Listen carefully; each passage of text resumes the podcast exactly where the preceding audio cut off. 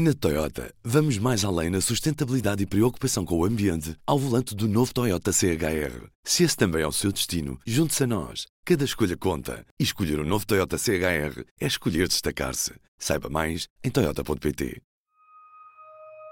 Chegámos ao último dia da COP25, a Conferência das Nações Unidas sobre as Mudanças Climáticas, que este ano foi em Madrid.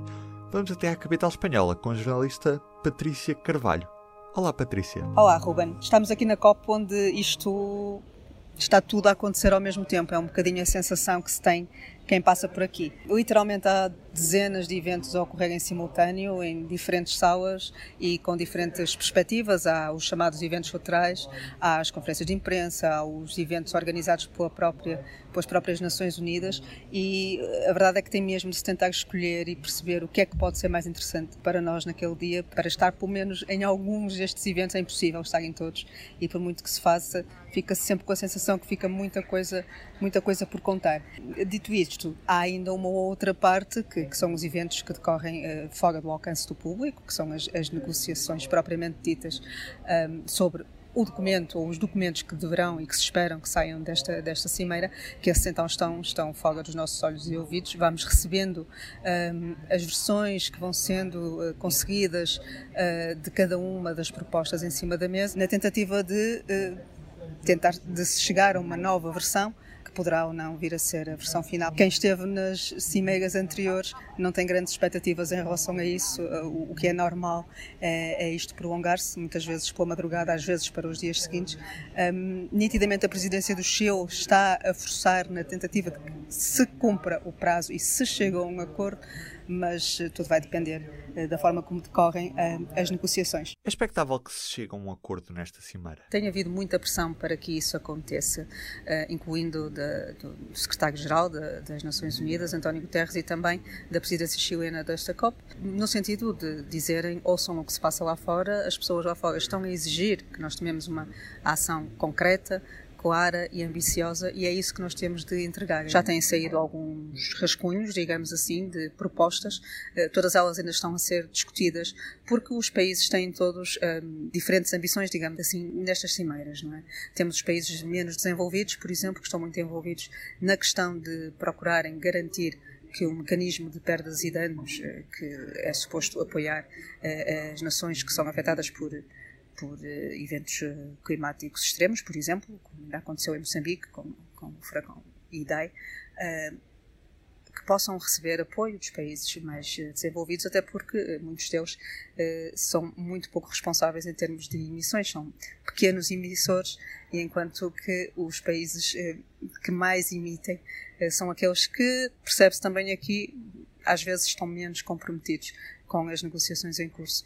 Temos essa questão das perdas e danos, é uma delas. Temos a questão, a grande questão no centro disto tudo também, que é uh, chegar-se ou não a um acordo sobre os mercados do carbono, um, o famoso artigo 6 do Acordo de Paris, que é o único ponto do acordo que ainda está por regularizar, digamos assim. Há uma grande pressão e expectativa de que o assunto possa ficar fechado aqui nesta, nesta COP. Um, e há ainda muitas dúvidas sobre se isso vai acontecer, uh, porque também há quem diga que mais vale um, não haver acordo a haver um mau acordo. E há posições muito divergentes nesta matéria, por exemplo, o Brasil tem estado a, a tentar passar a, a, ideia da dupla contagem.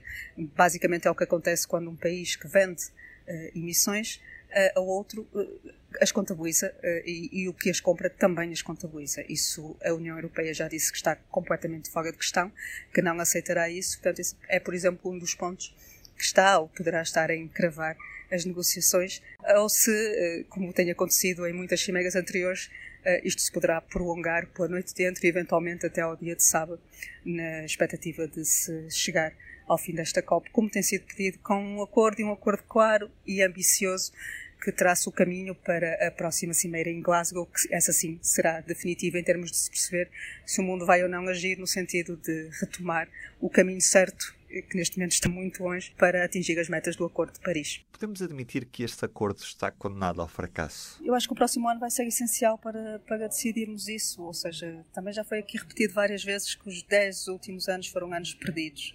Uh, que efetivamente uh, muito do que se poderia ter feito não se fez e a verdade é que neste momento não, não está o mundo, não está em linha com aquilo que era suposto uh, ser uh, a sua realidade neste momento para cumprir as metas de Paris.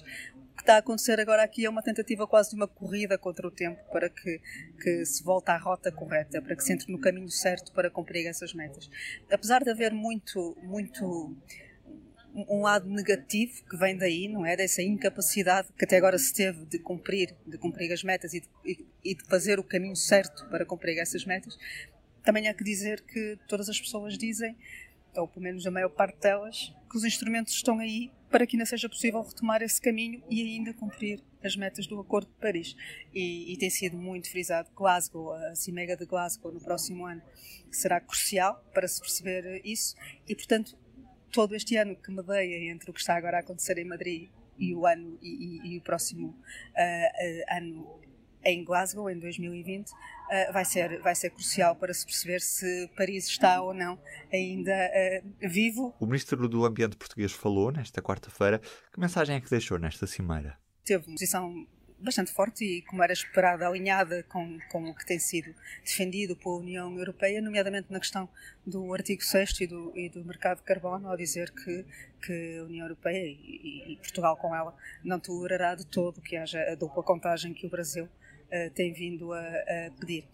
A posição de Portugal tem sido alinhadas com a posição da União Europeia, eh, nomeadamente no que diz respeito ao que será ou não eh, permitido por este bloco na, nas negociações do Acordo 6 sobre os mercados de carbono. O Ministro do Ambiente, João Pedro Matos Fernandes, que esteve aqui nos dois últimos dias, deixou muito claro que, que, a União Europeia não irá permitir que exista dupla contagem, que é algo que o Brasil, por exemplo, tem vindo a, a pedir. Um, e quanto ao resto, eh, é sabido, Portugal tem metas ambiciosas em termos de redução de emissões, enquanto, por exemplo, a União Europeia ainda não assume que seja possível uma redução de emissões de 55%, mantendo neste momento uma baliza entre os 50% e 55%. Portugal faz parte dos países que já disseram que quer mesmo uh, reduzir as emissões a 55% até 2030, portanto está na linha da frente nesta matéria e, e foi isso também que, que, o Ministro veio dizer aqui aos parceiros na COP. E na teoria, hoje é o dia D para se chegar a um acordo. Que acordo? Melhor é acompanhar em público.pt o acompanhamento da COP25. Está lá a Patrícia Carvalho, com quem falámos neste episódio do P24. E porque hoje é sexta-feira, resta-me desejar-lhe um bom fim de semana. Estou de volta na segunda. Um bom descanso, se for o caso. O público fica no ouvido. Na Toyota, vamos mais além na sustentabilidade e preocupação com o ambiente ao volante do novo Toyota CHR. Se esse também é o seu destino, junte-se a nós. Cada escolha conta. E escolher o um novo Toyota CHR é escolher destacar-se. Saiba mais em Toyota.pt.